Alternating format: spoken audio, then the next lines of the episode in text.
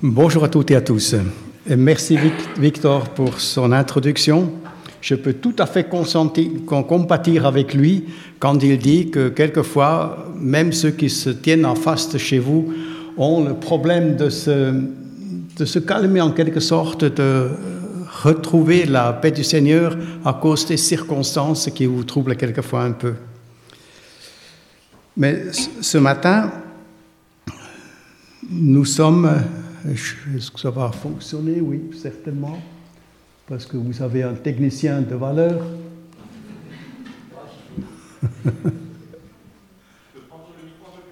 C'est bon? Plus proche encore. Oh là.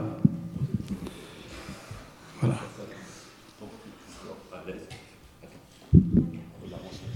Oula. Je ne vais pas la manger. Hein. Nous sommes donc le quatrième avant. Et ce soir, c'est la fête pour la plupart d'entre vous. Et la question se pose bien sûr comment nous allons fêter Noël cette année? D'abord une petite histoire.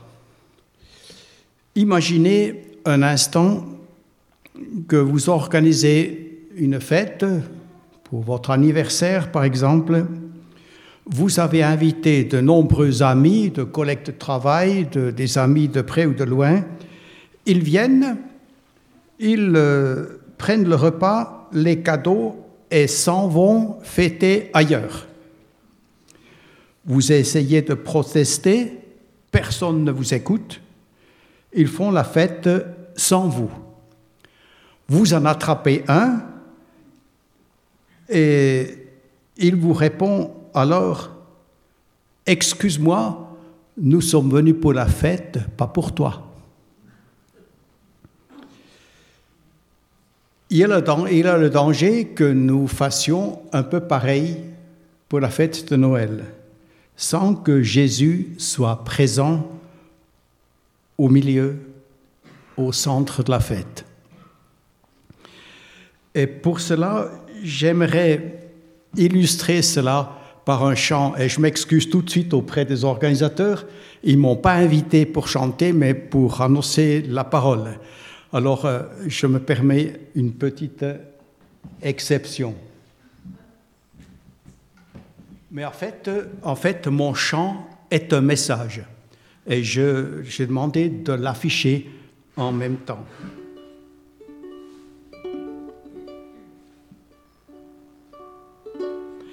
Si, donc l'auteur c'est Alain Burnand, pasteur de Suisse romande, décédé il y a juste quelques mois, à presque 100 ans.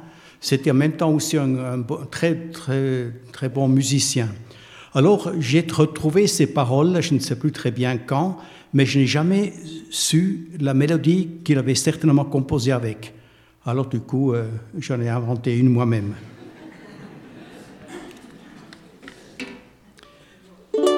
Si vous ne voyez dans la fête que l'occasion d'un bon repas, et si vous êtes ceux qui mettent les grands moments en petits plats, si pour entonner vos louanges il vous faut du million, avec du canard à l'orage à la table du réveillon par le Saint Pantagruel, à défaut de pouvoir ici vous souhaiter joyeux Noël, nous vous disons bon appétit. Dans une station de montagne, après les joies du téléski, s'il vous faut sable et du champagne contre le verglas du whisky, est-ce vous suivez le cortège de ceux qui rentrent en chantant le refrain de l'étoile de neige en se croyant au nouvel an? Au milieu de ce carrousel, emporté par le temps qui fuit, au petit matin de Noël, nous vous souhaitons bonne nuit. Si la clarté d'une bougie dans les yeux d'un petit enfant, si les étoiles qui scintillent tout là-haut dans le firmament, si la petite poésie qu'on récite au pied du sapin, enchante notre âme attendrie aux accords de minuit chrétien suave comme un caramel.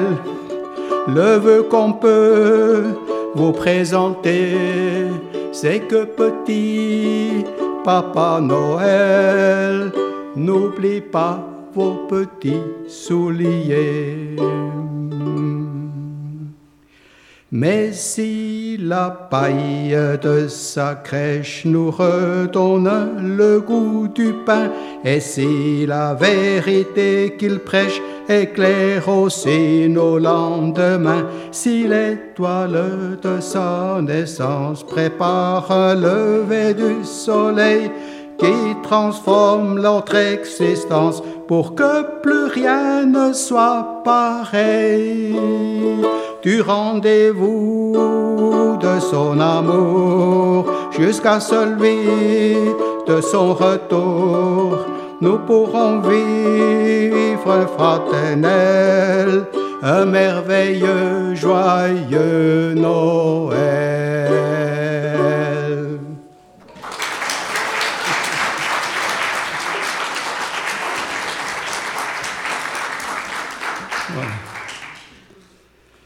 Alors revenons aux choses sérieuses. Non, c'est sérieux aussi, mais sous une autre forme.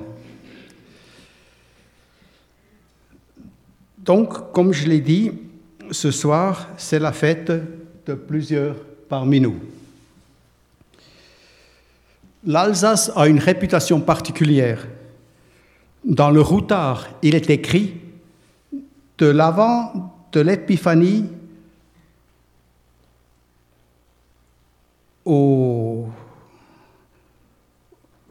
jusqu'à Noël ou au-delà, un frisson de Noël parcourt l'Alsace. Maintenant, votre fête ce soir va se faire, comme je l'ai dit, il est possible de faire Noël sans Jésus. Quand vous regardez la société autour de nous, on a déjà fait ce qu'on pouvait pour oublier Noël et on est en train quelquefois de carrément le combattre, jusqu'à interdire des crèches par exemple, ou, de ne même plus prononcer le nom de Noël. Il semblerait, quand des journalistes en avaient demandé de dire euh, dites bonne fête, mais pas joyeux Noël. Heureusement que tout le monde ne s'y tient pas. Mais notre fête, par contre, sera très certainement faite de tradition. Vous connaissez le Christ Grindel, le Hans Trapp euh, redouté, les marchés de Noël, le sapin, les bougies, les bretzels et autres gourmandises, les cadeaux et un bon repas.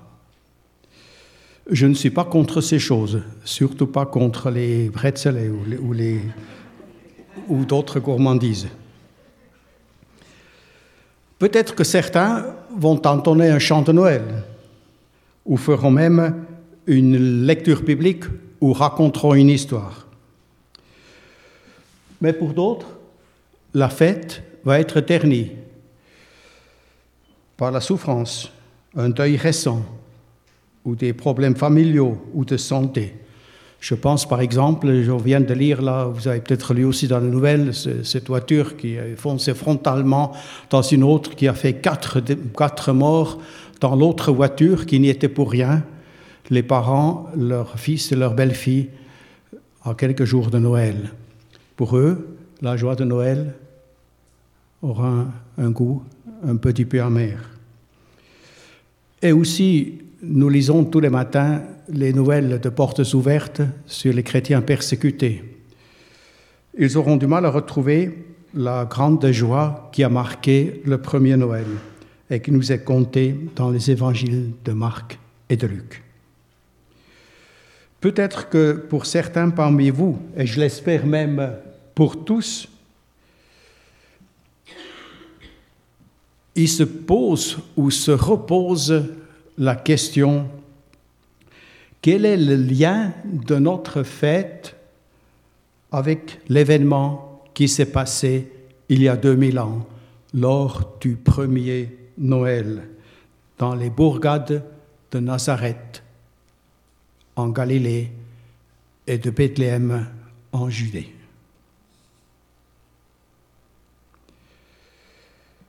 Cette semaine, cette semaine, j'ai relu les quatre chapitres qui racontent le premier Noël. Je vous étonnerai peut-être, mais en premier lieu, j'étais frappé par le côté scandaleux qui entoure l'événement.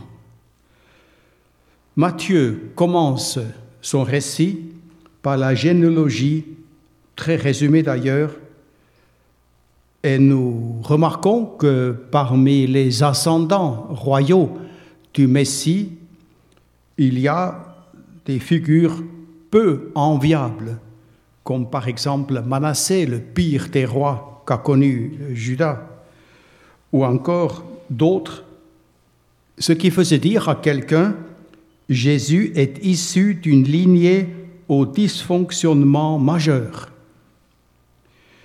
Ensuite, parmi les ancêtres du Messie se trouvent pas loin de cinq femmes méprisées ou même méprisables, avec des connotations étrangères et immorales. Jugez-en plutôt. Il y a Tamar, enceinte de son beau-père Judas. Il y a Rahab, la prostituée de Jéricho. Les deux étaient cananiennes. Et il la Moabite, tribu exclue d'Israël. Et Bathsheba, adultère et femme d'un héros hittite. Ensuite, il y a aussi l'origine plutôt déshonorante de Joseph et de Marie, Nazareth en Galilée, bourgade de réputation mitigée. Vous rappelez peut-être que Nathanaël, disciple, disait à Jésus, Quelque chose de bon peut-il venir de Nazareth? Ou plus tard, les pharisiens qui objectent à Nicodème, cherche bien et tu verras que de la Galilée, il ne sort pas de prophète. Puis il y a eu le scandale de Marie, enceinte alors que la loi exigeait la virginité jusqu'au mariage. Il y a aussi le projet de divorce de Joseph. Et que penser du projet assassin d'Hérode le Grand et son massacre quelques mois plus tard des enfants innocents de Bethléem, ce qui a provoqué des pleurs et beaucoup de lamentations, d'après Matthieu 2, euh, euh, verset 18. Citation d'ailleurs du prophète Jérémie. Et ensuite la fuite de la petite famille en Égypte. Donc, beaucoup de scandales et de souffrances autour de la naissance de Jésus. Mais heureusement, le ton du récit change alors.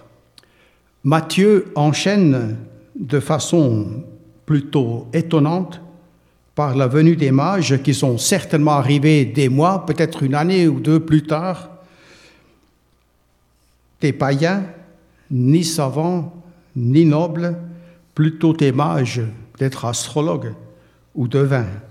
Mais ils ont eu une révélation de la naissance d'un roi ce qui motive leur venue en Judée.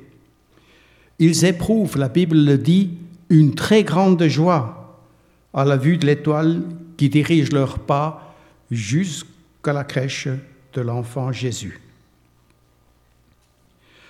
Ensuite, Luc, en chroniqueur sérieux, situe d'abord l'événement dans son contexte géographique et historique, et il fait intervenir un ensemble de témoins. Les bergers de Bethléem, à qui le message céleste à qui le messager céleste annonce donc une très grande joie par la naissance de Jésus Sauveur. Humbles bergers, ils sont les premiers avertis et les premiers témoins oculaires de l'enfant divin. Il cite ensuite le vieux Simeon, homme juste et pieux, qui connaît l'exaucement prophétique qui lui a été adressé personnellement à lui, qu'il verrait de ses yeux Christ le Sauveur. Il fera à cette occasion une prophétie du ministère du Messie et aussi pour Marie, nous y reviendrons. Le dernier témoin que Luc déniche était une femme, Anne, la prophétesse, qui annonçait le ministère de rédemption de Jésus. Le récit de Noël a donc aussi et surtout la marque de son caractère de sujet de joie.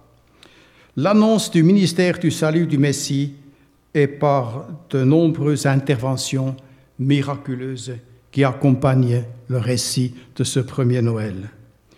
Marie reçoit des explications nécessaires et se trouve soulagée de ses doutes de l'origine divine de son futur fils, et la même chose sera vraie pour Joseph.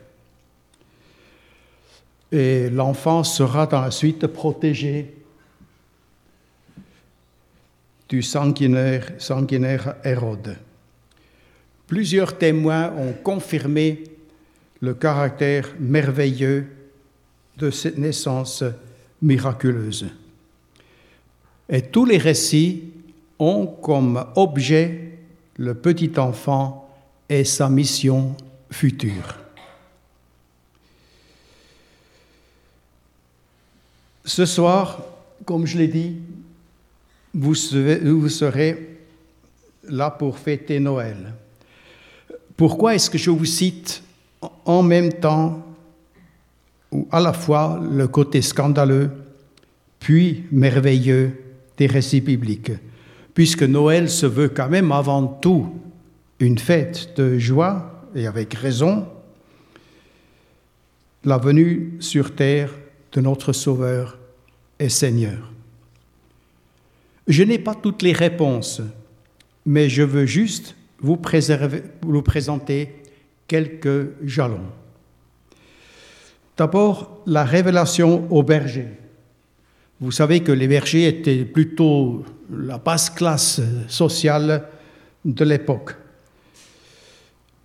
Ça me semble illustrer l'accès au salut de tous, l'immense amour de Jésus pour les pauvres en esprit ou pour les pauvres tout court.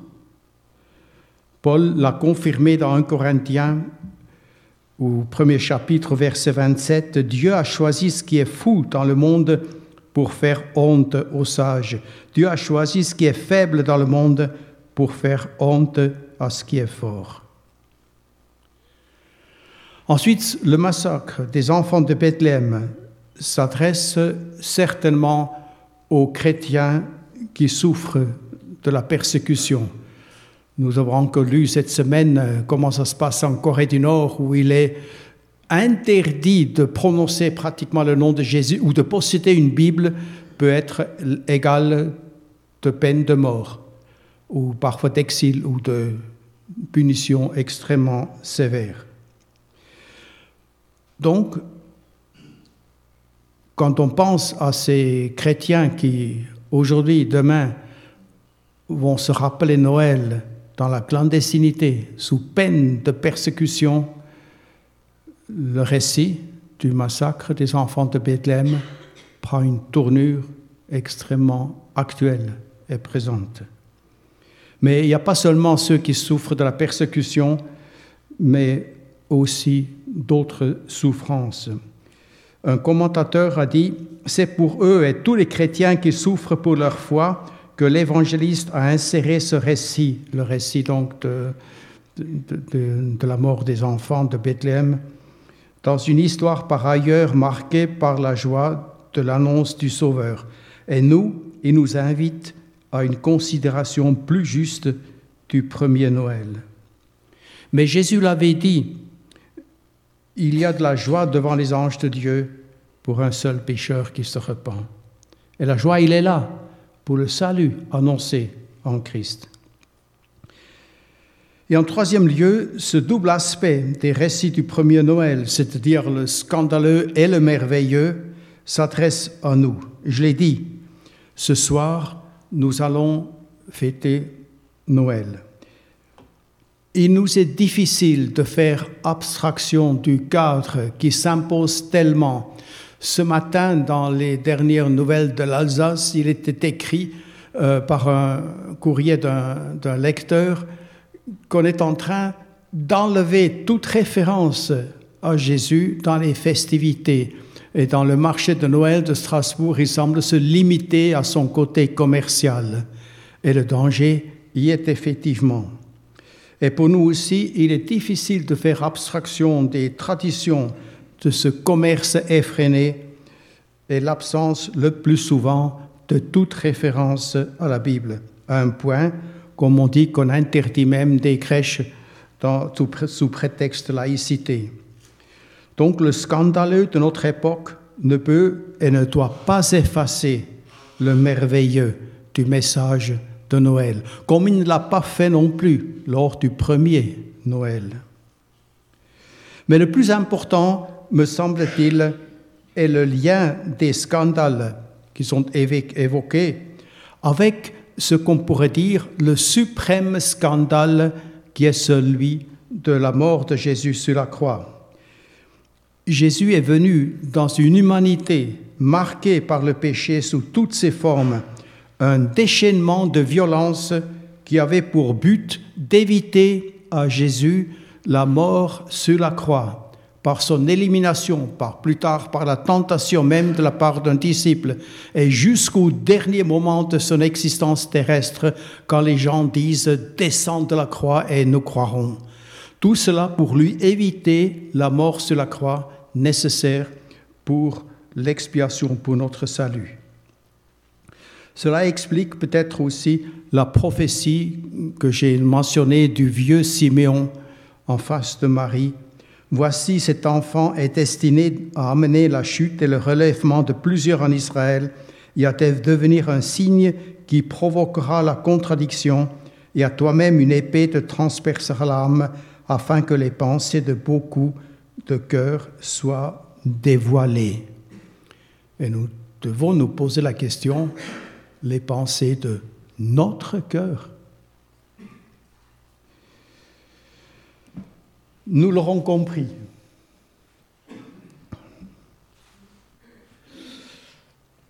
Au-delà des traditions, des bonnes volontés et du cadre qui est le vôtre pour la fête de ce soir, la réussite intérieure, la joie que procure l'Esprit Saint viennent de la place que vous donnez ou que vous donnerez à Christ le Messie. Jésus n'est pas un trouble fait. Il a lui-même assisté. Le premier miracle, vous vous souvenez, était lors d'une fête. Je me souviens qu'un journaliste avait posé la question, mais qu'est-ce que Jésus faisait, à ce mariage avec tous ses disciples? Et il avait conclu, non sans humour, en disant, bah, c'est peut-être simplement pour avoir un bon temps avec ses disciples. En tout cas, Jésus a assisté lui-même aussi à la fête et à bien d'autres circonstances, à des, repas par exemple dans une maison de païens, mais il l'a fait sans se renier. Il est, il est resté Jésus le Christ. Vous êtes donc appelés, vous aussi, à fêter Noël en tant que chrétiens. Dieu peut vous faire la grâce d'inviter Jésus à la fête par votre attitude, votre participation, votre témoignage peut-être spontané. Faites-en un sujet de prière. Retrouvez l'esprit du premier Noël est certainement le secret d'une fête bénie. Et c'est dans ce sens-là que je vous souhaite un joyeux Noël. Nous voulons prier. Merci Seigneur, parce que 2000 ans plus tard, il est toujours vrai que tu es venu pour notre salut et que ce salut est toujours encore accessible pour chacun de nous. Et nous voulons ce soir te prier vraiment que tu permettes que ton esprit, d'une manière ou d'autre, puisse être présent parmi nous, que nous puissions nous rappeler le fond même de ce salut malgré les influences du monde autour de nous. Nous te sommes reconnaissants, Seigneur, parce que nous croyons que ton Esprit Saint puisse faire la différence au milieu de nous, peut-être pour la première fois depuis longtemps, marqué par ta présence, notre fête. C'est ce que nous te demandons au nom précieux de Jésus. Amen.